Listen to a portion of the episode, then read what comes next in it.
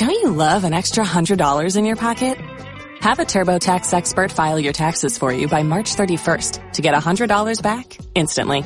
Because no matter what moves you made last year, TurboTax makes them count. That means getting $100 back and 100% accurate taxes only from Intuit TurboTax. Must file by 331. Credit only applicable to federal filing fees with TurboTax full service. Offer can be modified or terminated at any time.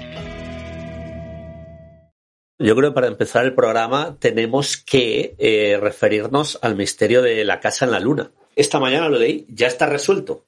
Ya Ah. Por, por fin llegó el, el rover hasta... Claro, porque Y- ¿cuántos? 14 días iba a tardar. Sí, o 14 semanas. Sí, ah, mucho. Cu- eh, ¿Y qué pasó al final? ¿Qué fue? Era una piedra. Parece que el rover estaba dentro de un, de un cráter y entonces eh, mirando desde, desde abajo parecía que aquello fuera una, una piedra enorme. Bueno, com- comenzaremos el programa con esto. Bienvenidos a... Iba a decir Teatro del Absurdo. No. Bienvenido.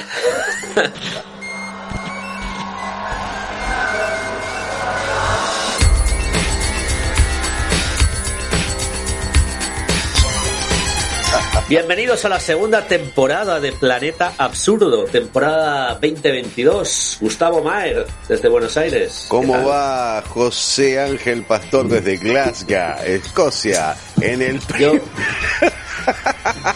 en el primer episodio de la temporada 2022 de Planeta Absurdo? Eh, ¡Qué locura! ¿Qué, qué, quién iba como a pensar? siempre, que- a como siempre digo. Quiero acercarme un poco a Buenos Aires, ¿eh? Bueno. ya que ya sabemos que yo estoy en Glasgow, vos estás en, en Buenos Aires y, Sí. me, voy a acercar con... El, el, todo. el whisky escocés me lo dejé en el estudio, no, no lo tengo acá, pero Ah. este para para sí, sí, tenemos ese recurso para acercarnos con José. Y entonces eh, na- te decía que nadie iba a esperar, yo creo que ninguno de nosotros dos iba a esperar que esto continuase más eh, en el tiempo de esta manera, que íbamos a estar arrancando una segunda temporada de Planeta Absurdo, de este, de este engendro, del invento, del crossover entre Planeta Cero y Teatro del Absurdo. Pero esto tiene truco, que, que es que la, la primera temporada tuvo seis programas. Bueno, pero la primera temporada de Teatro del Absurdo también tuvo 8, 9, claro, si se arranca tarde, pero al menos eh, eh, yo estoy contento de que no terminamos a las trompadas con José este, a la hora de organizar el programa y de, y de que pudimos concertar de alguna manera eh, intereses comunes, pudimos hablar de, de- de cosas que nos interesan a los dos e incluso las ideas siguen fluyendo, o sea, estoy, yo personalmente estoy muy contento con lo que estamos logrando. No sé vos, José, cómo te sentís con esta, con esto que hicimos Además- y este primer año. Sí, sí, bueno, yo creo que los primeros programas, eh, yo cuando grabo mis, mis programas en el podcast de, de Planeta Cero, muchas veces no, no reescucho los, los programas. Eh, en, en el caso de, de Planeta Absurdo, los, los reescuché todos, incluso alguno eh, dos o tres veces. Ya ahora pensarás que estoy un poco loco. Pero sí que sos sí, masoquista, sí, sí. Exacto. Pero eh, porque tenían contenido, eh, la verdad es que tenían un contenido bastante interesante. Bueno, pero eh, Planeta bueno, Cero también, por supuesto. Sí, pero bueno, es que yo escucharme a mí mismo, la verdad es que me aburro. Es un poco pesado escucharse a uno mismo, es cierto. Exacto. Las veces que me ha tocado hacerlo a mí, sí, sí, sí, también. Es cierto. El ida y vuelta con un, con un tercero siempre ayuda a, a- a poder repasar un poco el material. Eso es cierto. Sí, sí, sí. Y, y hoy tenemos un tema que, que nos traes, es un tema que además ya convenimos en el, en el último programa de la anterior temporada. Y que, y que yo quería enlazar eh, con, con un tema que, que ya hablamos, eh, creo que fue en el, en el programa 5, 6, no lo sé, yo ya no me acuerdo. Fue cuando hablamos de, en el último, en el último programa. En el último, eh, El, el tema este de eh, los sucesos espaciales, Exacto. astronómicos, etcétera. Hablamos de, de que el rover chino había, había encontrado una casa misteriosa en la Luna. Pues bien, esta mañana he leído la noticia de que el misterio está solventado. Por fin el rover ha llegado hasta, hasta la casa misteriosa y ha descubierto que es una piedra. Ajá. Una piedra. Una piedra. Bien. Sí, bueno, Pero parece de- ser que por... Sí, la- pero la Eh, confusión se dio debido a qué, digamos, ¿por, por qué parecía No, otra cosa? Parece ser que el enfoque, que la toma, el, el, rover estaba dentro de un cráter o similar y entonces parecía que aquello, visto desde abajo, eh, era como muy grande, parecía efectivamente una casa. Un error de paralaje, digamos, básicamente. Eh, sí, bueno, básicamente eh, han, publicado las fotos, las fotos nuevas y, es una, una piedra, una piedra normal y corriente. Así que no quería decirlo, pero, así es. qué grande. Es, estoy, estoy buscando justamente en ese momento eh, información de eso. Sí, es muy, a ver, tampoco era probable que encontrasen otra cosa eh, o algo un poco más. ¿Hasta qué punto eh, en, el lado oscuro de la luna iba a haber algún tipo de construcción. Gustavo, eh, recuerda que incluso especulamos con que era una base nazi. Cualquier cosa, por supuesto que iba a salir, eh, sí, este Jimmy Hoffa de ahí, caminando. Pero bueno, ya está. Eh, era una piedra. Bueno, estamos tranquilos. Y hoy, y hoy, no, lo bueno es que hoy. La misión fue un éxito. El, Robert descubrió, el Robert descubrió una piedra en el lado oscuro de la luna. ¡Qué bárbaro! Y coincidiendo, y coincidiendo con esto, con esta noticia, pues ahora nos vas a desarrollar el tema que nos traes hoy, que creo que va a gustar. Creo que va a gustar sobre todo a los que seguían Teatro del Absurdo y a los que siguen habitualmente Planeta Cero, porque nos vamos al misterio, a la conspiración. Gustavo, ¿qué nos traes? Por pero, pero Estoy sí. impaciente. No, no, no lo traigo solamente yo, o sea, eh, eh, vos estás al tanto de lo que de lo que vamos a hablar, así que me parece que va a estar divertido que ambos vayamos aportando eh, retazos de ideas, de teorías, de, de recuerdos, de datos que, que, que vamos a ir eh, subsecuentemente olvidando. Eh, pero bueno, básicamente vamos a hablar de Kubrick. Bueno, dicho así, dicho así, dicho así suena un poco vacío. ¿Vos querés que lo venda de otra manera? Sí. Bueno, eh, vamos a hablar de la mentira del alunizaje del Apolo 11. Esto me gusta mucho. Ahí está. ¿Y qué tendrá que ver Stanley Kubrick y su naranja mecánica con, bueno, no necesariamente con la naranja mecánica, pero qué tendrá que ver Stanley Kubrick con el alunizaje del Apolo 11? Nosotros ya un poco lo, anticipamos en el programa anterior con el asunto de, con el pedacito de, de película que, puse en nuestro canal de YouTube, eh, en, el, en, el, episodio anterior de la película de los Minions. Bueno, la teoría existe hace bastante ya. Eh, de hecho, se hicieron documentales, hay películas hablando al respecto. Hay bastante eh, bibliografía que puede desarrollar esto. Por ejemplo, lo primero que hice fue, yo te tengo que reconocer, José, que no me acordaba cuál, cuál misión del Apolo era. Ahora recordé que era el Apolo. Entonces, la, que alunizó, entre comillas. La que alunizó, sí, alunizó, sí. Pero, por ejemplo, para recordar la que hice, fui a Google y escribí Kubrick Apolo. Inmediatamente salta Apolo 11. Y terminé en un, claro, terminé en una página que habla, dice, la teoría El Resplandor. La película trata sobre el aterrizaje del Apolo 11 en la Luna. Oh, ¿Cómo? El resplandor de Shining. Eh, la película, la clásica película de terror, terror psicológico. Podríamos decir que es la primera película de terror psicológico eh, de esta no sé si la primera, pero desde luego eh, marcó, una, una era. exacto, marcó una era. A partir de ahí yo creo que surgió el terror psicológico como género. Sí, sí, sí, sí, lo, lo, lo, ayudó a desarrollarlo, digamos. Mm. Bueno, dice, eh, lo primer, la primera referencia que dice, que el primer titular grande, dice, El Resplandor es una película de terror de 1980, tomar nota, dirigida por Stanley Kubrick, cuya historia estaba basada en una novela de Stephen King. Bueno, aquí tenemos algunas observaciones que hacer.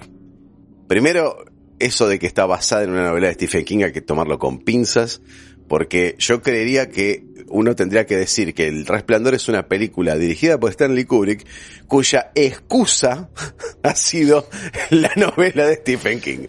No, no, pero está bien, está bien redactado, está basado. Eh, mm. no es una adaptación, es, está basado, eh, remotamente está basado remotísimamente, Remotísimamente. Y Pero basado, Preguntarán, los incautos preguntarán por qué. El por qué es este. Eh, hay pruebas incluso que de se lo que preguntan al autor de la novela, que es el, el primero que protestó. Desde luego, desde luego, no solamente adaptación. protestó, sino que estuvo a cargo, eh, al mando, de hacer una remake y de, y de realizar la película como él quería. Entre paréntesis, una película bastante pobre, cinemáticamente hablando, ¿no? Eh, no sé si vos la viste, José, yo la, la vi y la tengo. Eh, No tuve ocasión, no tuve ocasión de visionarla, pero leí las críticas y fue cuando se me quitaron las ganas de visionarla, sinceramente. Yo creo que uno la tendría que mirar con un interés histórico. Pero si, si es una cuestión de interés estético, no, no, para nada. Eh, Stephen King se enojó muchísimo con Stanley Kubrick durante mucho tiempo, al menos hasta la muerte de Kubrick. Eh, quedó muy, muy enojado por la forma en la que Kubrick, eh, eh, por supuesto Kubrick era el que adaptaba gran parte de los guiones de sus últimas películas al menos, ¿no? tenía un control creativo muy grande, por supuesto, porque se lo había ganado. Se lo había ganado desde 2001, desde La Naranja Mecánica. Estamos hablando de años 68 y años 71. Y a posteri- posterior a eso, este, bueno, Barry Lyndon, y bueno, esto estoy hablando como fanático ahora, ¿no? Pero eh, en esa era, la última película que realizó fue eh, El Resplandor, que entre paréntesis es la antepenúltima película que realizó. Hasta después de llegar eso. a... que- quería yo hacer un pequeño remark ¿Cómo sobre Ice White Shut, que es la, Sí, la última película de la Stan- última. Stanley Kubrick. Hay mucha gente que tira pestes de esa película. A mí me parece una película brillantísima. Brillantísima. Eh, al respecto de lo que se quiere contar en la película, está perfectamente contado. Otra cosa es que a alguien le pueda gustar más o menos eh, la pareja de actores elegidos. Sí, o, o que la no, estética que de no creo que sean los más adecuados. Pero creo, eh, que- bueno, es que yo creo que la película encaja perfectamente. es la pequeña acotación que quería hacer, porque hay mucha gente que no considera que es White Shot, que es una película, creo, creo que fue póstuma, de hecho, ¿no? Creo que se fue terminada, de- sí. Eh, no, no es el final cut de, de, de Stanley Kubrick. Pero, pero vamos, me, me parece brillante. En fin, Por como supuesto. tantas otras.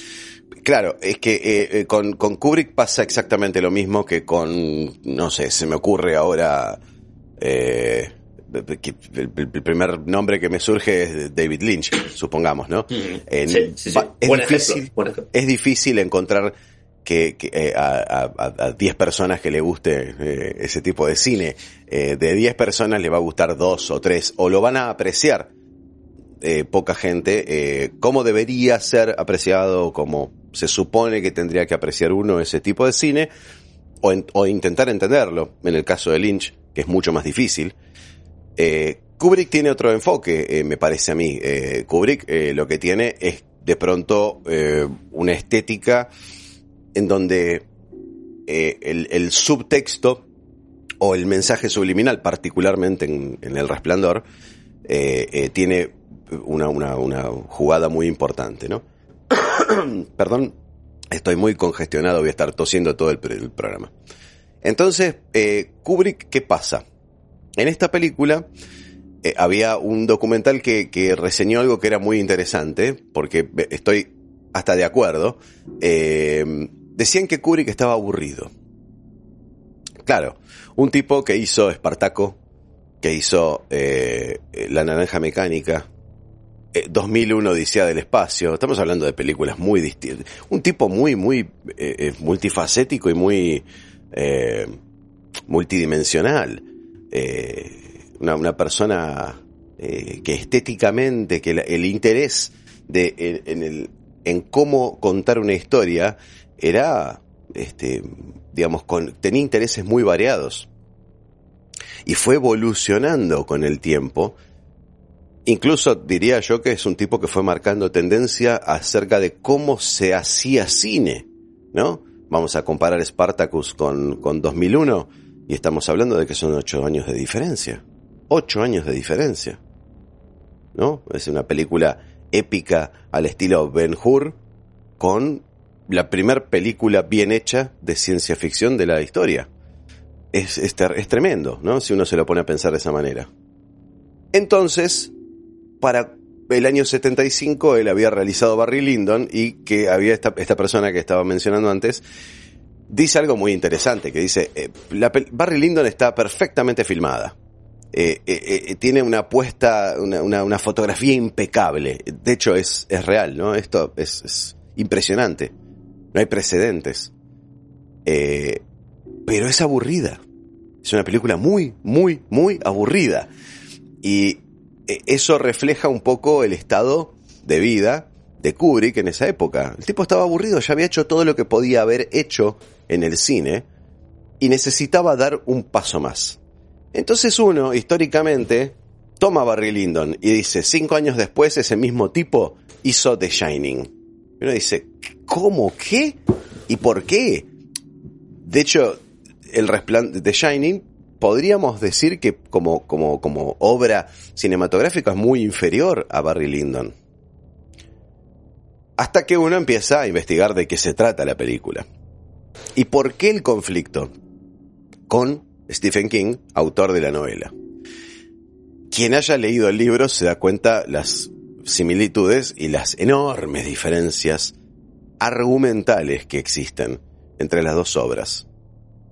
Eh, incluso hay un detalle, hay un detalle muy importante, que habla de la actitud de Kubrick a la hora de hacer esta película. Eh, la, el, el, libro comienza, no sé si ustedes, vos José, ¿te acordás cómo empieza The Shining? La, la, sé que me vas a hablar, sé que me vas a hablar del Volkswagen Beetle. Por supuesto, por supuesto. es, es, un detalle bastante curioso. Pero eso, eso no es ningún detalle. Eso si uno realmente está atento. Está hecho a propósito. Por supuesto, por supuesto. eso es alevoso. Es alevosía pura de parte de Stanley Kubrick. Es así, a ver, para el que no recuerda. La película arranca, el plano de apertura es un plano eh, de, mm, una toma aérea con helicóptero del vehículo de Jack Torrance viajando hacia el hotel para la entrevista de trabajo, ¿no? Y entonces uno ve el auto desde arriba. Ve el auto durante toda la película, en, los momentos donde la película, la, el auto de Jack se ve, se ve el Volkswagen Beetle, el escarabajo, amarillo. En el libro, el, el Beetle es de color rojo. Entonces uno dice, bueno, no importa, a ver, cuestiones de producción. No tenían un Beetle rojo y pusieron el que tenían. Sí.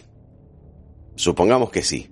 Ahora, avanzada la película, ya casi llegando al final, no sé si los que nos están escuchando, voy a intentar de no hacer spoiler, pero la verdad es una película del año 1980, si no la vieron, la verdad, péguense un tiro. Una, pero además vas a hablar de, una escena absolutamente intrascendente exactamente, y Exactamente, a eso iba, justamente.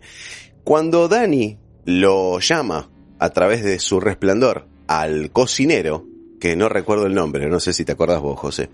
Eh, eh, no, el hombre este de color. Hastings, no, no, me acuerdo, no, un nombre no así. Lo llama, entonces el negro agarra lo que sea, se toma, estaba en Florida y tenía que ir a zonas de frío, bueno, se, se viaja hasta allá, busca la forma de, de, de, de, pasar la nieve, o sea, iba a tomar una ruta que nadie toma en esa época por cuestiones de seguridad, ¿no? Y está llegando al hotel y hay una escena que es absolutamente inútil argumentalmente, ni estéticamente, ni, no tiene sentido la escena, que el tipo está manejando un tractor de nieve, yendo al hotel, y encuentra, se encuentra en el camino con un accidente. Ese accidente consiste en que un camión se cayó arriba de otro auto. Este aquí que el auto destruido debajo de ese camión es un Beetle color rojo. Entonces ahí es donde eh, Stephen King acusó a Kubrick de, de que eso fue un mensaje par personal hacia él. Me estoy cago, destrozando, estoy destrozando tu novela. Sí, me, cago, cago, en tu en novela. tu novela. Esta, esta novela es mía. Porque fue eh, un guiño, eh, totalmente. Eh, pero de vuelta, argumentalmente no tiene ningún sentido esa escena. Eh, eh, po- digamos, po- podemos eh, encararla de forma minimalista y decir, podía no estar. Sí, bueno, Kubrick decidió que esté. Eh, el que la puede ver, eh, revise este momento que estamos diciendo y se va a dar cuenta perfectamente. Bueno, entonces, pero pero entonces, ¿para qué todo esto? ¿Por qué modificar una novela a tal punto de que ponemos el nombre de otra novela y ponemos otra novela distinta que contiene otro final, que, tiene cualquier otra... Eh, los, los, los hechos se desarrollan de una forma totalmente distinta, digamos desde la mitad para adelante. Más o menos. ¿no? El que leí el libro hace unos años, no, no recuerdo demasiado. Yo creería que de la mitad eh, en adelante ya se transforma en otra historia. Dicen que Kubrick quería comunicar algo. Y necesitaba una excusa, un, caldo de cultivo, un, un entorno en donde hacerlo, un contenedor. Y ese contenedor, él descubrió que, bueno, la novela de Stephen King podía llegar a ser viable. ¿Para comunicar qué? Hay distintas teorías y podríamos decir incluso que todas las teorías conviven perfectamente dentro de lo que, de lo que sucedió finalmente en la cinta. También podríamos, también podríamos decir que todas las teorías conducen al mismo fin. Podría, Porque casi todas las teorías van en la misma dirección. Pues, sí, hay, hay, no sé si estoy tan de acuerdo. Eh, pero primero planteemos las distintas teorías y después vemos, charlamos sobre eso. La primera teoría es de que la película en realidad se trata sobre el eh, genocidio a los pueblos originarios americanos. ¿Qué? Eh, ¿Pero por qué? Porque hay muchísimas referencias durante la película eh, a nivel arte, cuadros colgados en el hotel, menciones que hay eh, entre los personajes de ciertos hechos históricos, como fue Tengo también entendido que, la zona donde se supone que está ubicado el hotel, es, una zona donde, donde aconteció un, bueno, no, era, un burial ground. batalla o... Eh, ¿Perdón? Eh, era un burial ground, era, era ah. una, tierra santa, era, era un cementerio indio. Sí, pero creo que aconteció algo eh, en, su época, ¿no? Eh, Puede ser. Una batalla con genocidio, etcétera. Puede y, ser. Y, fueron expulsados, fueron expulsados de esa claro, Claro, Seguramente, seguramente también. Entonces, bueno, perfecto. Pero hay otra, hay otro enfoque, hay, hay, otra forma de, de analizar esto. Y también hay mucha gente que se inclina a pensar que la película en realidad se trata sobre eh, la misión del Apolo 11. Corrección. Se trata sobre el, el falseamiento sobre las imágenes del Apolo 11. Corrección. Que se trata sobre la responsabilidad directa de Kubrick sobre el falseamiento de las imágenes del alunizaje del Apolo 11. Es cierto, Gustavo, que, la película, si, vamos a ir por esa teoría, es cierto que la película aporta demasiados detalles que, lo mismo que la escena del Volkswagen Beetle rojo, son totalmente prescindibles y que están ahí por alguna razón y conociendo que Stanley Kubrick era un personaje que hasta el más mínimo detalle, hasta eh, una bombilla que aparecía en una esquina, él quería que estuviera ahí. Pues bueno, y estoy seguro que nos vas a hablar de todos esos detalles.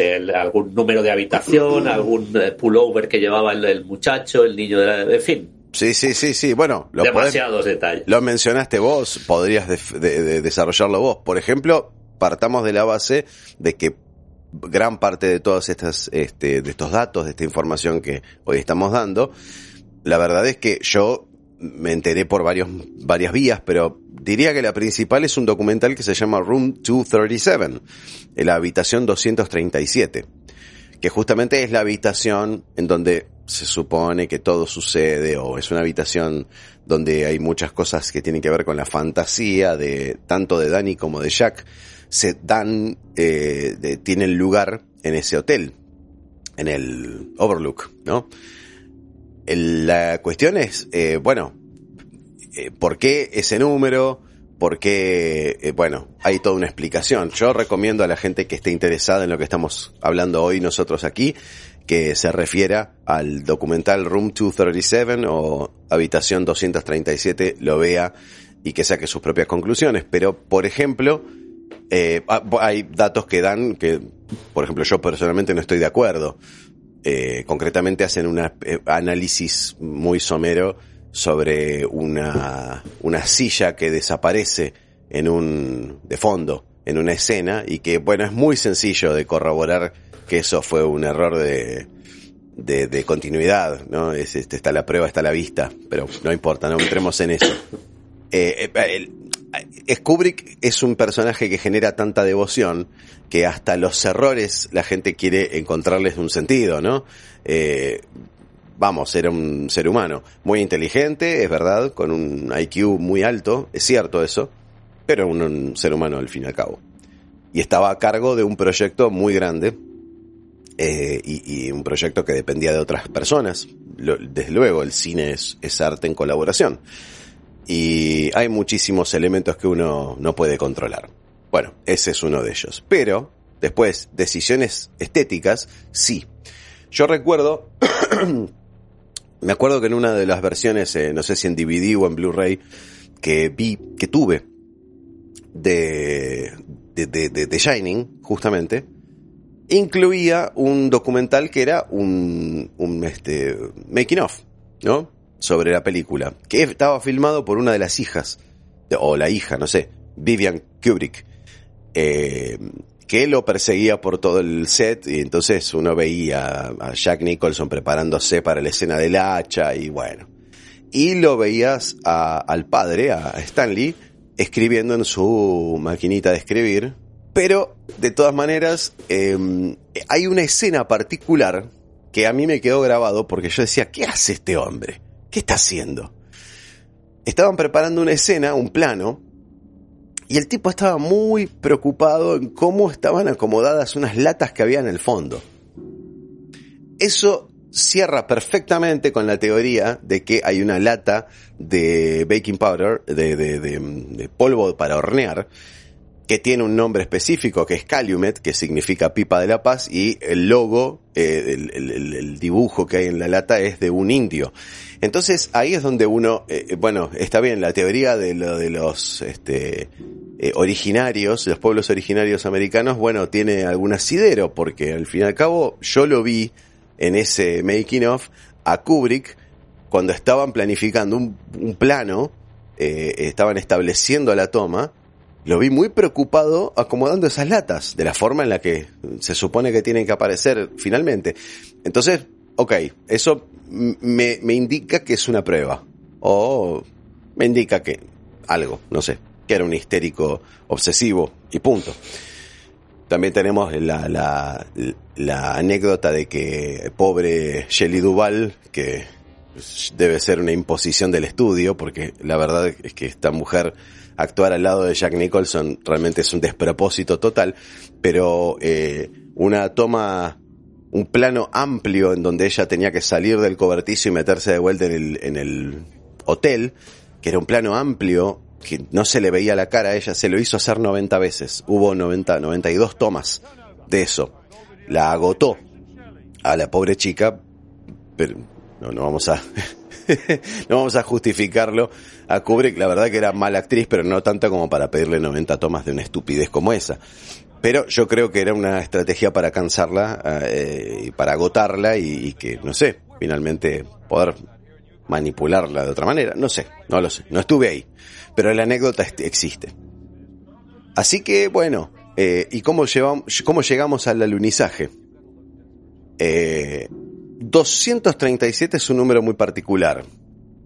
La teoría que se planteó en algún momento es que, no, lo que sucede es que en la novela creo que la habitación era otra, ¿no? 217 eh, creo que era en la novela.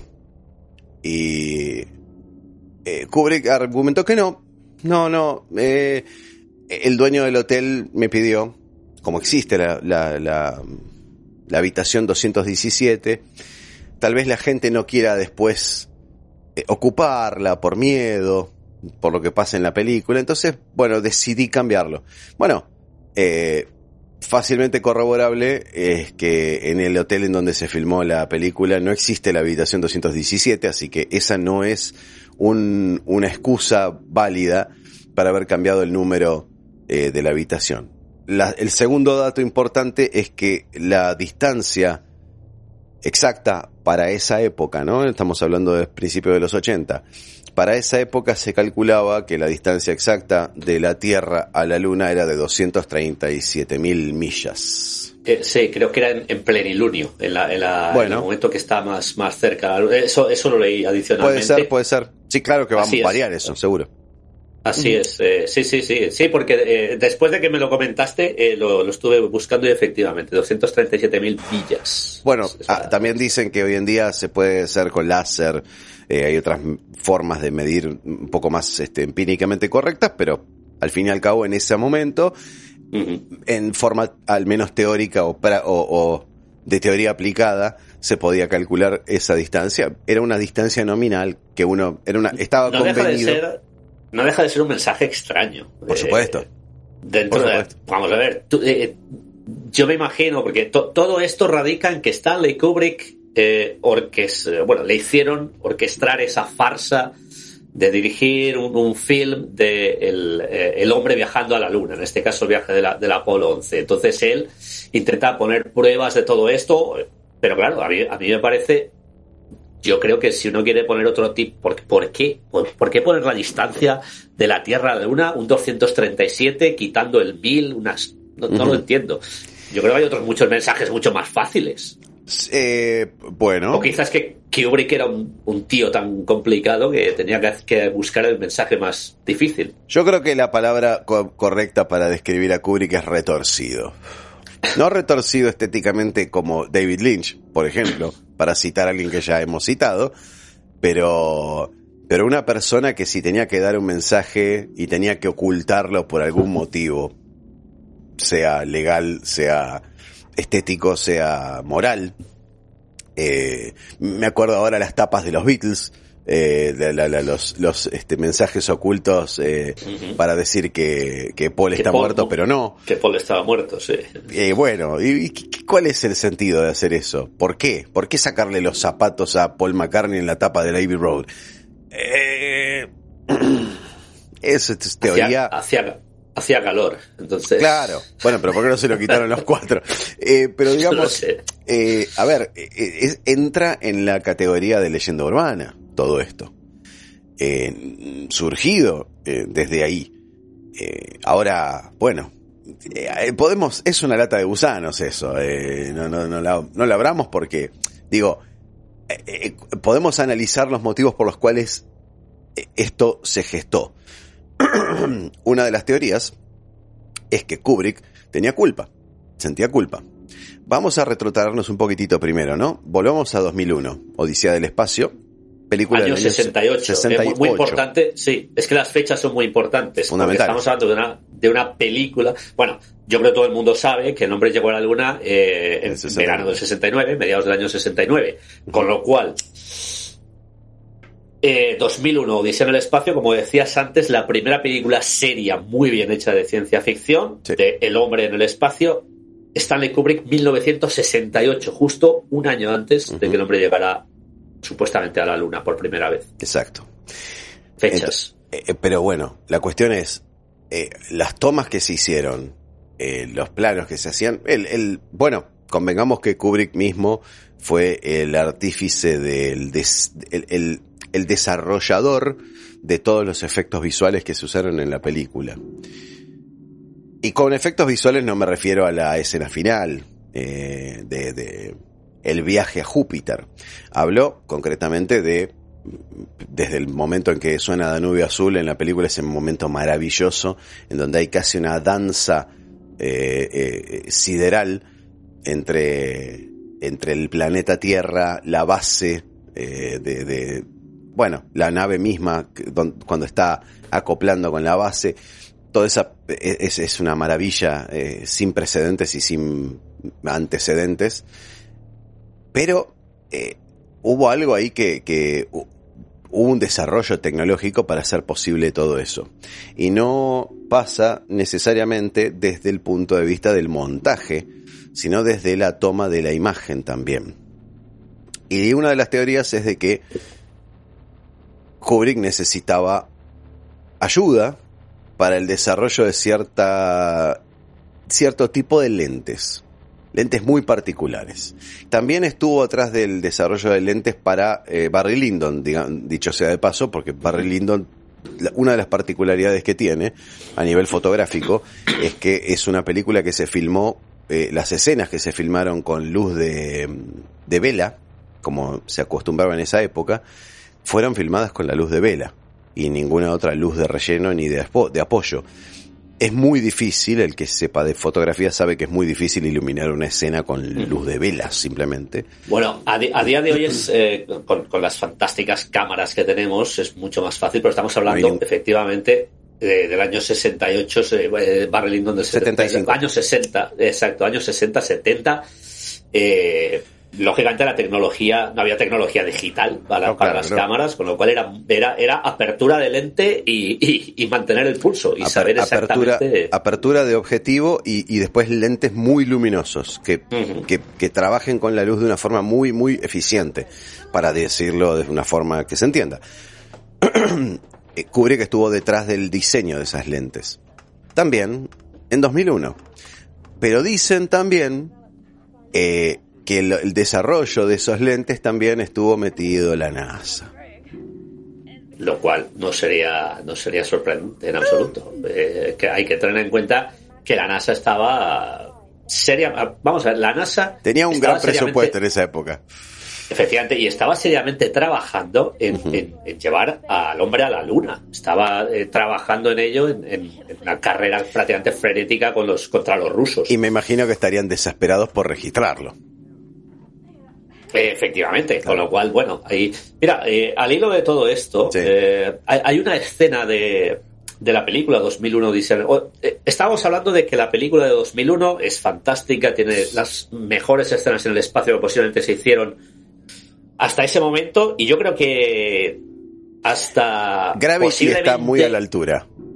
Sí. A mí me gustó mucho.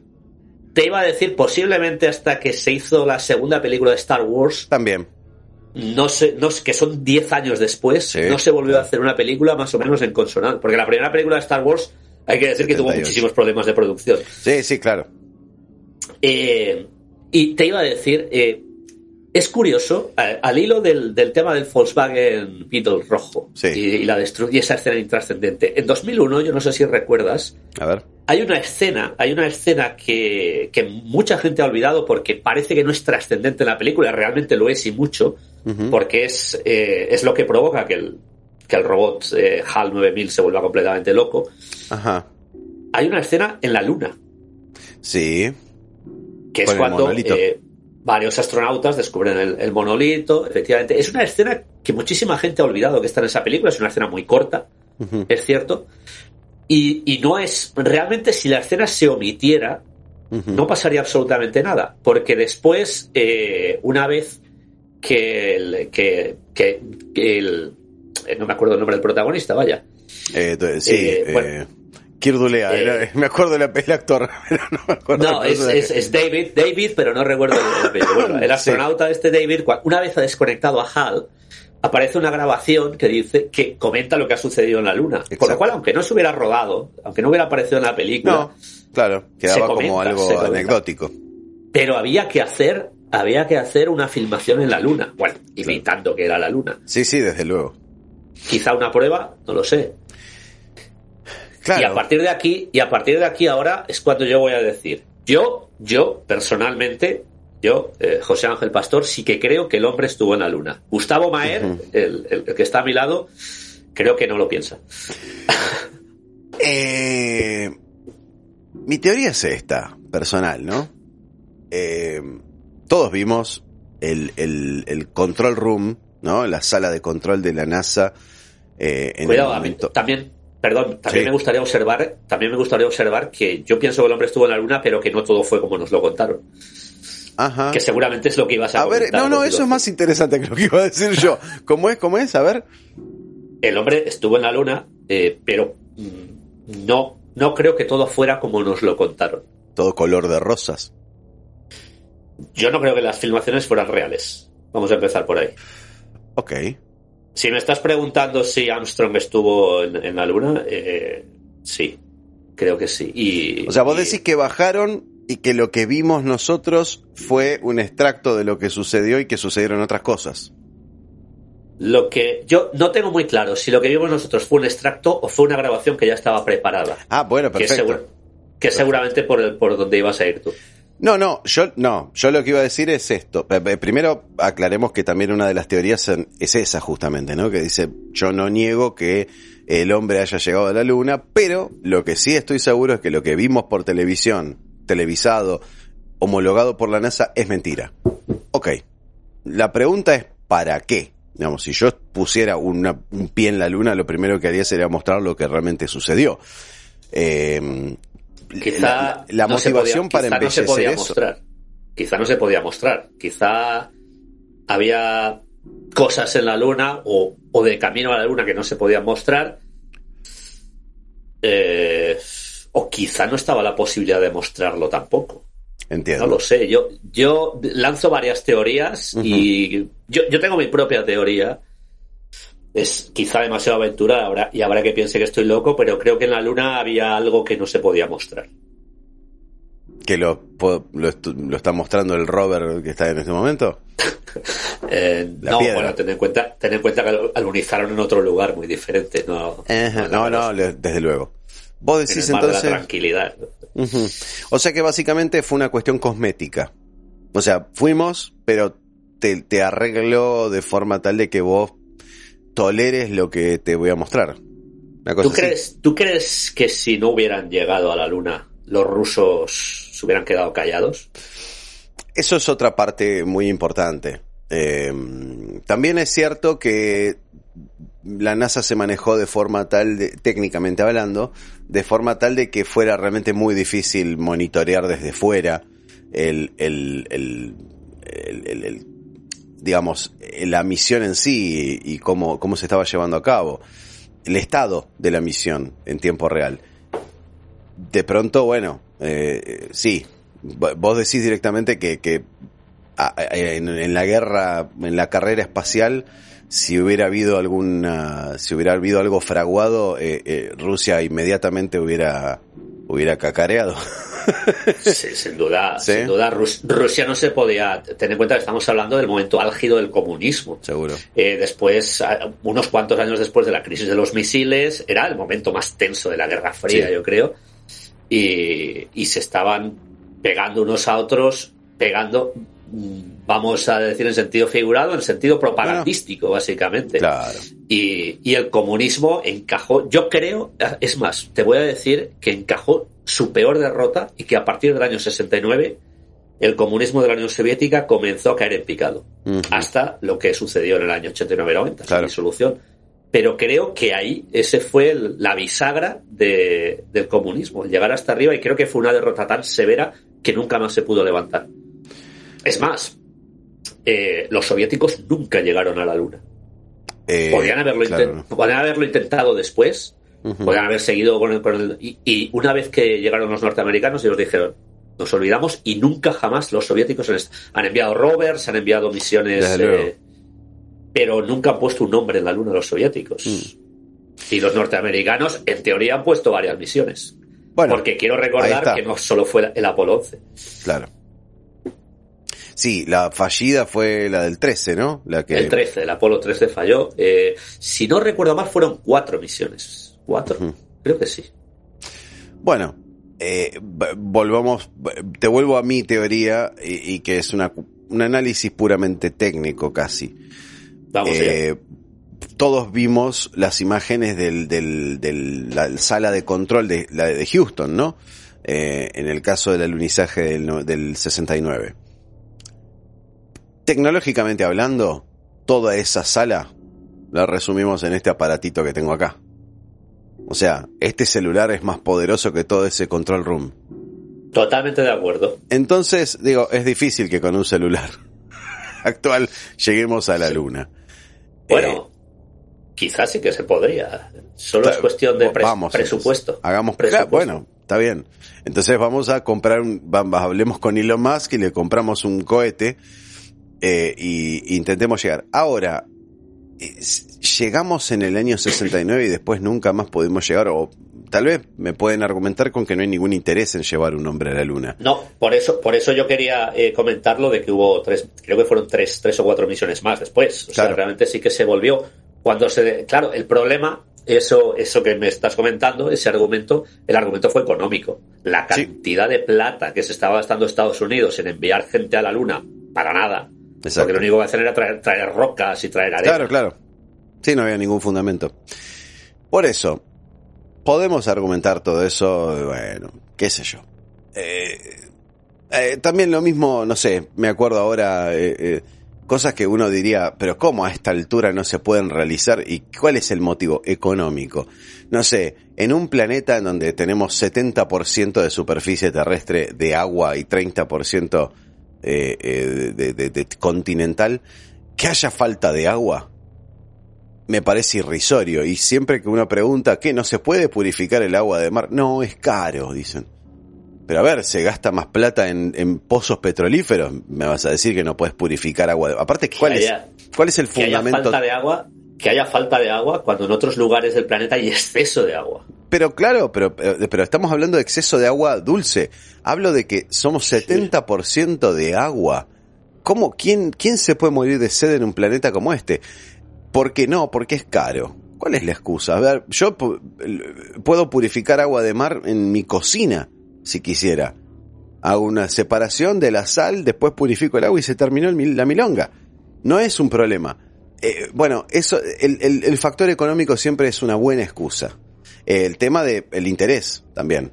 Eh, ¿Qué interés tengo de que poner un hombre en la luna? ¿Para qué? Bueno, listo. Entonces nos ahorramos la plata y la usamos para otra cosa. Bueno, ¿para qué? Entonces, ahí empezamos a, eh, eh, empezamos como los nenes preguntando por qué, por qué, por qué, por qué, y llegamos a que nadie hay un... La, geopolítica tiene caminos muy sinuosos.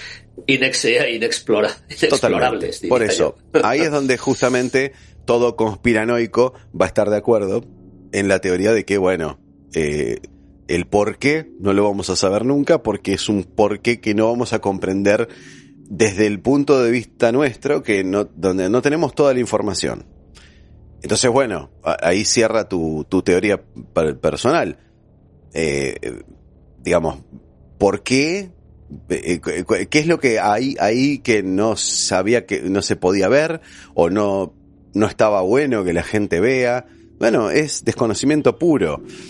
Por supuesto, a nosotros nos llegó un paquete visual, audiovisual, que es el famoso este, Un paso para el hombre y bla, bla, bla. Fantástico.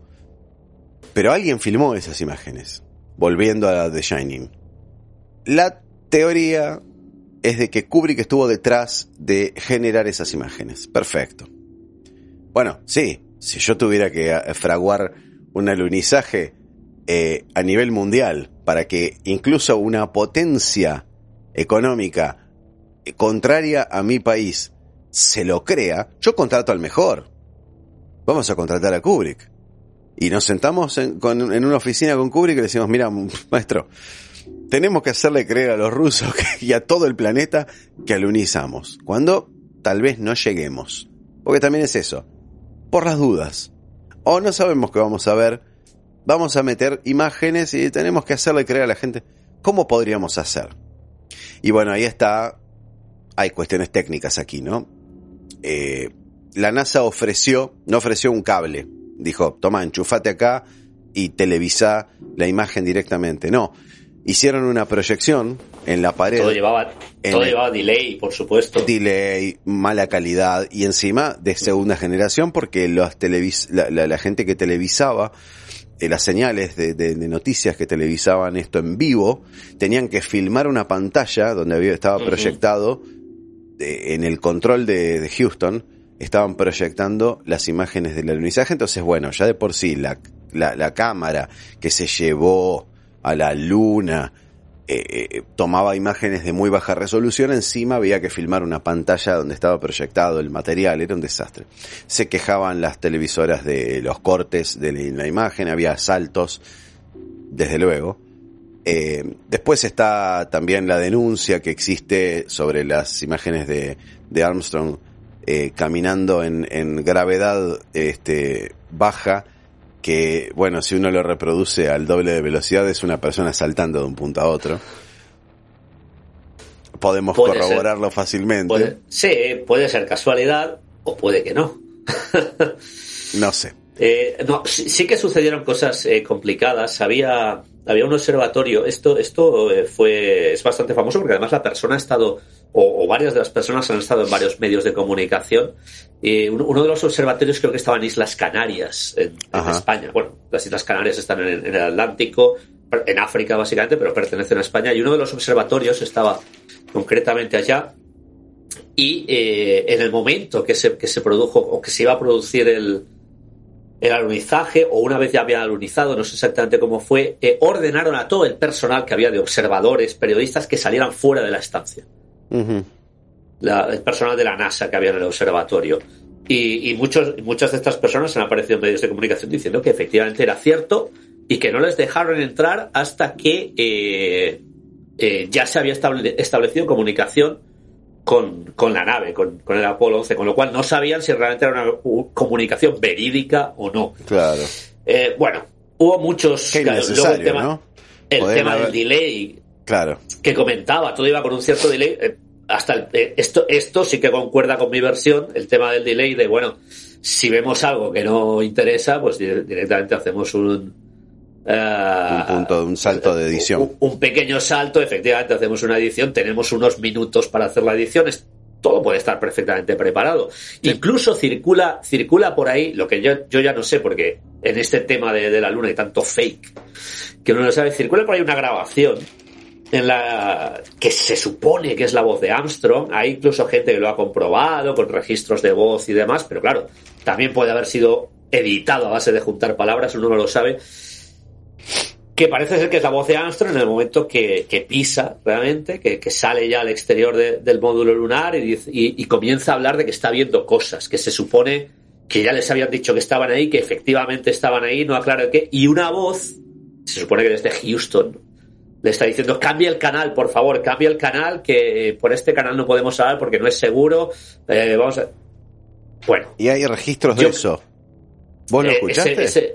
Sí, sí, ese, ese vídeo lo puede uno encontrar. Yo, yo no sé si está, yo creo que está incluso en YouTube, posiblemente. Pero claro, aquí, aquí el tema es saber si realmente es Armstrong el que está hablando o es un fake, como tantos otros que hay. Claro, claro, claro, entiendo.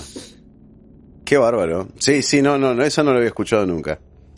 Eh, hay, demasiadas pruebas y no pruebas. Esto es como siempre, en el mundo conspirativo llega un momento en el que hay más interés porque se crea la conspiración y, y proliferan los fakes que eso hace un flaco favor. Si realmente es una conspiración, el hecho de que proliferen los fakes, lo que estás haciendo es dando la razón. ¿no? Y diciendo, pues mira, hay fakes porque realmente no hay ninguna otra forma de desacreditar. Hay, algo que sucede que es muy maravilloso, ¿no? Em, eh, la, gente, hay muchas personas que se autoproclaman investigadores.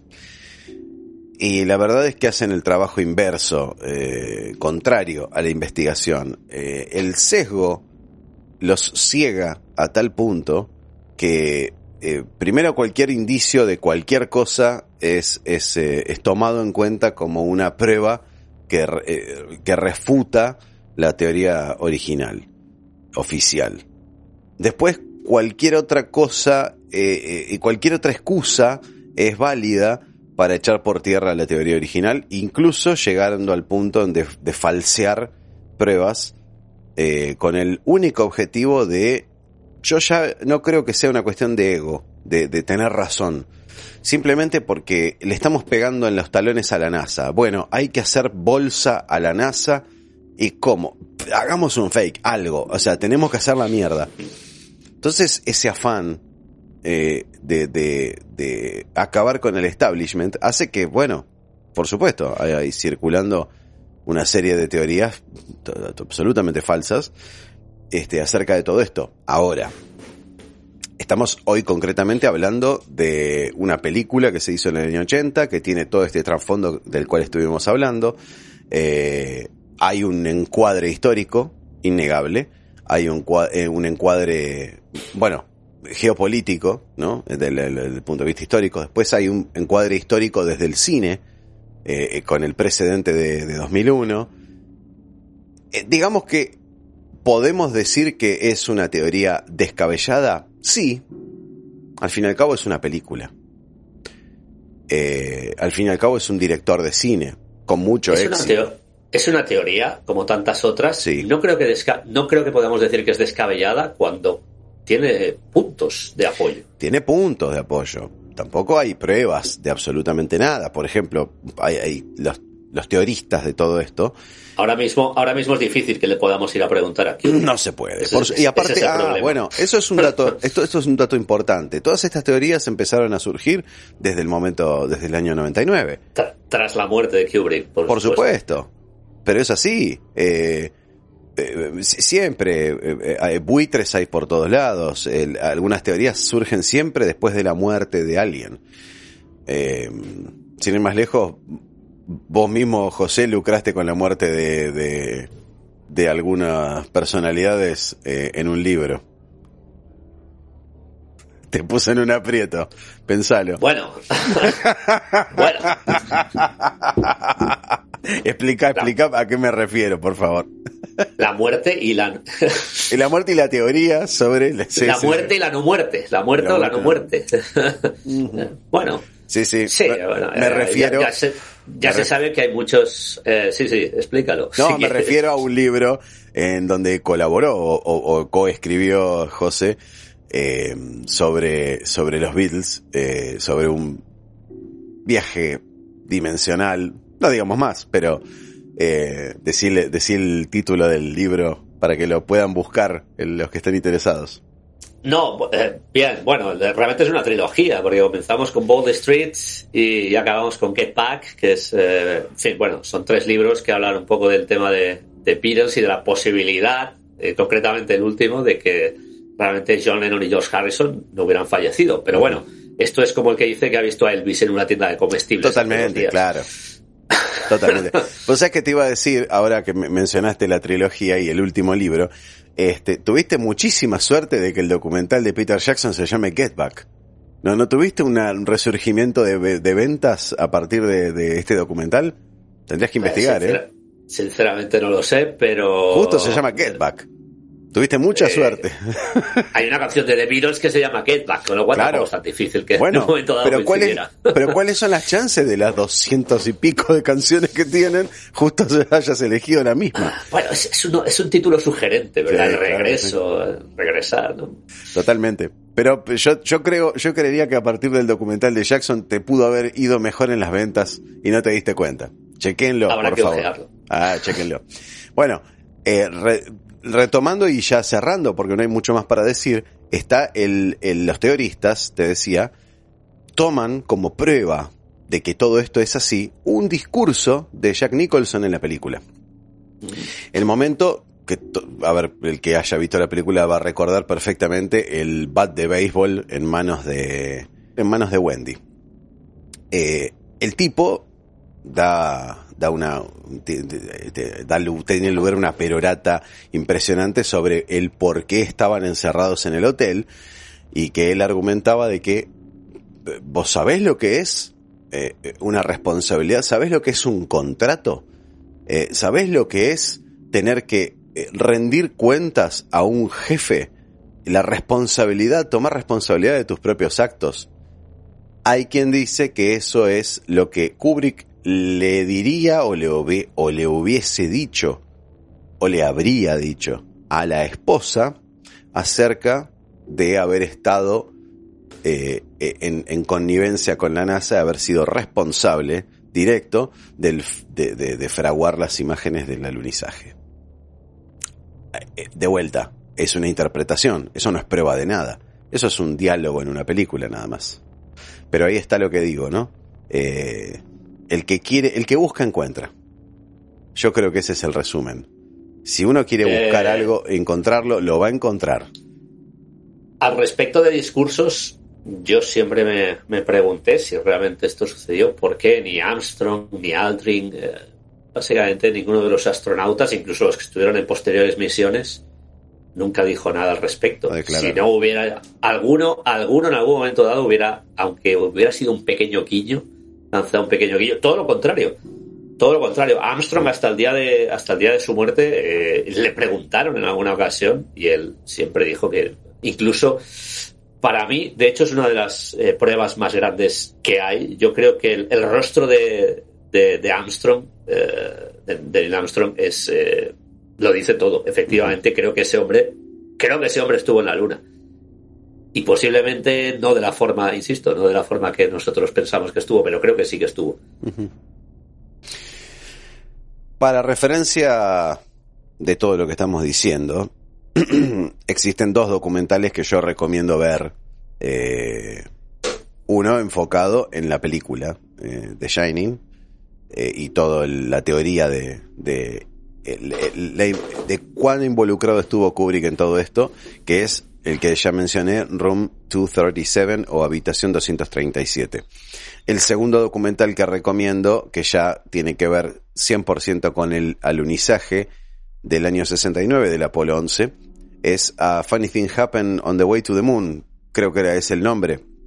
Algo extraño sucedió yendo a la Luna, donde plantean, bueno, varias cosas de las que mencionamos aquí, pero también eh, hay dos datos que, que, pasamos por alto porque no tenía que ver con la película, pero eh, son importantes de destacar. Uno es eh, la existencia o la teoría. Pero bueno, hay pruebas, evidentemente, de que existen unos cinturones de, radiación emitidos por la Tierra, por el campo magnético de la Tierra, que se llaman el cinturón Van Allen, que eh, se encuentra entre la superficie terrestre y la Luna. O sea, habría que trascender al menos dos capas de esa, de ese cinturón de radiación para llegar a la Luna y que una, una misión no, eh, una misión tripulada por seres humanos sería imposible de que pudiera trascender eso porque bueno mataría a la gente que estuviera dentro del cohete no entonces eso lo plantean como una prueba de que no existió el alunizaje porque no pudieron llegar nunca ahí y el segundo dato que plantean eh, que es la prueba irrefutable que plantea el documental es que cuando solicitaron a la NASA material audiovisual del alunizaje, se encontraron que eh, la NASA hizo un envío de una imagen que no tendría que haberlo hecho, eh, que es donde se ve claramente a los eh, astronautas fraguando un, una toma de la Tierra. Y bueno, ahí está toda la explicación de cómo lo estaban realizando. Es un documental muy digno de ver. Eh, muy interesante. El planteo geopolítico también eh, no, no, lo deja fuera. Eh, está bien planteado, me parece. Pero bueno, también esto, lo que siempre decimos, si la información yo la veo en un solo lugar, yo dudo. Yo no veo en ningún lado que mencionen esto, este material o, o este, esta, este plano que, que, estaban fraguando los astronautas dentro de la, de, de la cápsula. Entonces, no sé, no sé qué tan veraz sea. Pero bueno, ahora, que hablas de ahora que hablas de cintas, sabes que las cintas originales del alunizaje del viaje del alunizaje del Apolo 11 han sido borradas. No, no han sido no han sido borradas realmente. Parece ser no, parece ser que alguien eh, grabó por encima en la NASA. Que un partido de fútbol. no lo sé. ¿Qué grabaron no lo sé. Pero esto, esto, esto yo lo, escuché, además, lo escuché en, un documental y, había eh, gente responsable de la NASA que se explica, porque habían, eh, habían solicitado estas cintas, eh, algunos investigadores dijeron, no, no se las podemos enviar porque es que eh, las hemos reutilizado, hemos grabado por encima. Con el presupuesto que tienen. ¿Usted realmente se cree que van a grabar la NASA por encima de algo tan importante como el primer alunizaje en la historia del ser humano? Bueno, ahí está. no pueden comprar, como dices, no, pueden comprar otra cinta, no tienen presupuesto, eso, tienen que. Eso, ves, por ejemplo, ese, esas cosas son datos, son, para mí son más prueba que otra cosa.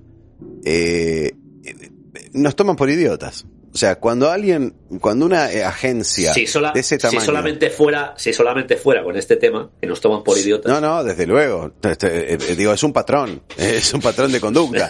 cuando, lógico, cuando una agencia del tamaño de la NASA me dice, no, le grabé encima. Porque estaban, el partido estaban pasando y entonces agarré el primer cassette que había. No, no, no, no. Eh, no, no me tomen por idiota. No. Eso yo creo que es más prueba que cualquier otra cosa. José. Bien, pues lo, yo creo, yo creo que cada cual, nosotros hemos dejado la información y Como siempre. creo que no hemos querido meternos en ninguna historia rara. Lo Eh, bueno. Simplemente hemos. Es Bueno, raro, sí, es raro rara, rara, si- siempre es rara. Sí, claro que sí. Y, Absurda. Y bueno, y- y ahora, y ahora vamos a pasar a mi parte preferida del, del podcast. Pasemos. Ya sabes. Dale, dale. A- Además, Gustavo, eh, bueno, que son, como mucha gente que nos sigue últimamente ya sabrá, puntuaciones sobre personajes históricos. El juego nos lanzamos, yo le lanzo a Gustavo y Gustavo me lanza a mí. Hmm. Has tenido, ¿cuánto? ¿Tres semanas para pensar en... en- Fácil, sí, sí, sí. Y. No, Espero no, que me no. traigas algo jugoso. No, eh, va- vamos a hacer lo que, lo que salga. Lo que sí te propongo que lo hagamos rápido. Eh, hagámoslo lo más ping-pong posible. Empezás vos. Comienza. Ah, comienzo yo. Sí.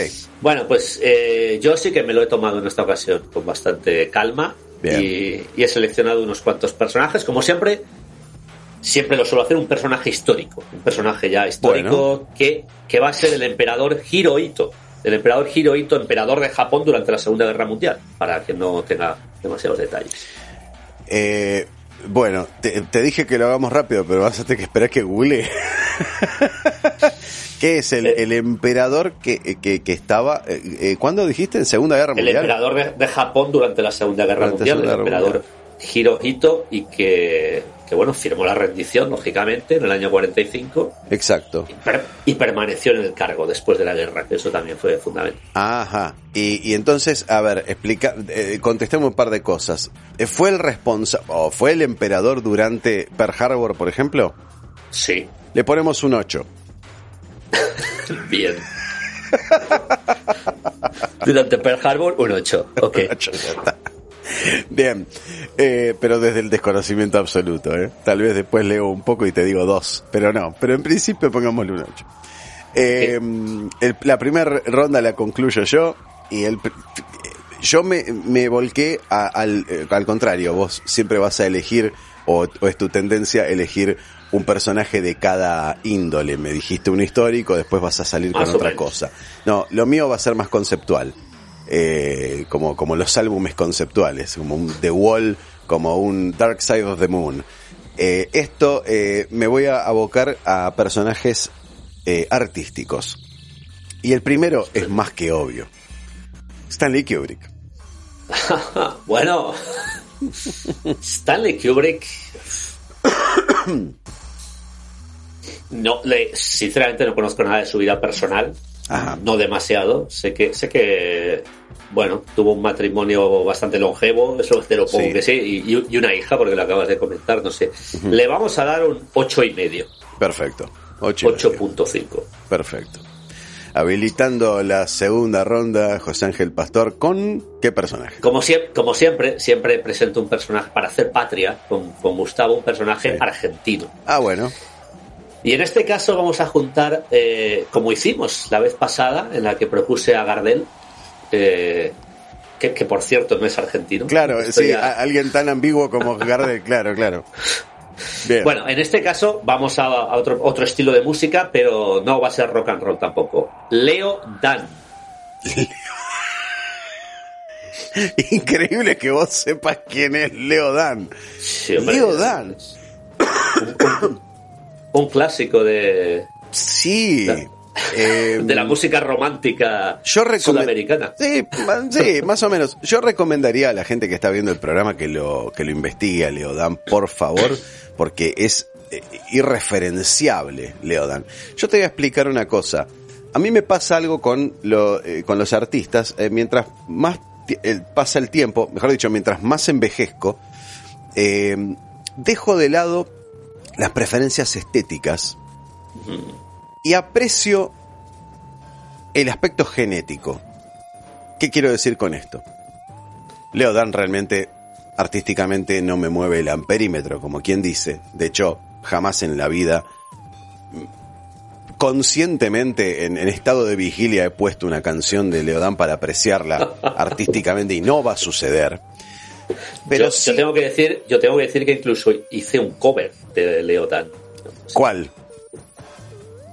Eh, en inglés, porque la traduje en inglés, se llamaba That Wall. Da- ¿Cómo? That Wall. ¿Esa pared? Correcto. ¿Y qué canción es? ¿Esa pared? Esa pared. Jam- no, tengo idea, no tengo idea de la Bueno, ves, por ejemplo, ahí está, te das cuenta mi conocimiento al respecto.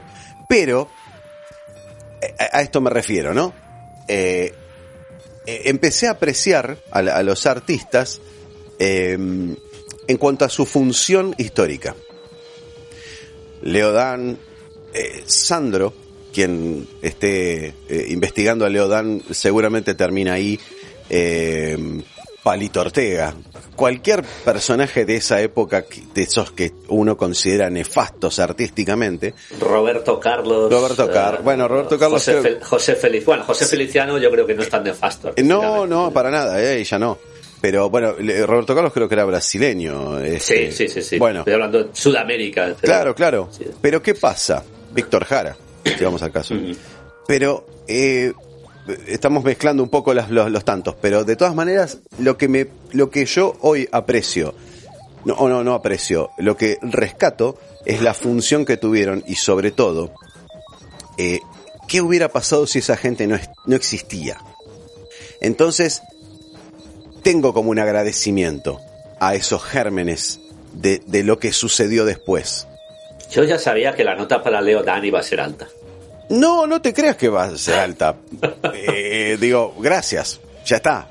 Dejémoslo ahí. Pero, quiero decir, no va a ser menor a 6 el puntaje. Y podríamos decir que en- eh, comparado con otros, incluso te diría que es más factible que yo escuche una canción de Leodán que de otra gente. Por decir, no sé, Nicky Jones, por citar alguno que me surge ahora en este momento, de la época más o menos. Tal vez estoy hablando de estupidez y si estamos hablando de 10 años de diferencia, no interesa. Pongámosle un 7. Gracias, Leo. Ok. Esto, esto iba a ser rápido. Sí, sí, pero bueno, también me fuiste a los talones. ¿Qué querés que te diga? Ah, Mencionas a Leodan, es siempre lo impresionante. intento, Sí, claro. Yo tendría que hacer un poquito de esfuerzo y buscar algún personaje eh, de escocés o y- eh, español en eh, cualquier caso. Bueno, algo. El segundo personaje que tengo pensado para José, eh, para cerrar esta segunda ronda, es muy sencillo. A él no le tengo, este, le tengo bastante indulgencia a José. George Harrison. Y quiere un Eh, desarrollo. Quiere un desarrollo. habíamos quedado que, que no podíamos puntuar más de 10, ¿no? Claro, ya está, dijiste todo. No, no, el- el- la referencia es del 1 al 10, o del 0 al 10. Pues Si quieres poner está claro, 200, se eh, entiende.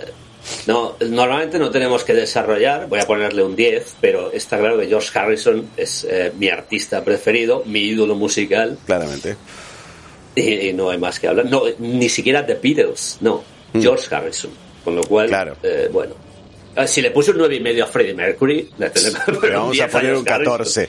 Sí, sí, claramente. Así que le pondremos un 10. Perfecto. Ta- También, también es cierto, George Harrison tenía, sobre todo en su vida personal, algún que otro defectillo, Mm. pero con la grandísima música que hizo se le corrige. Se, se le perdona todo.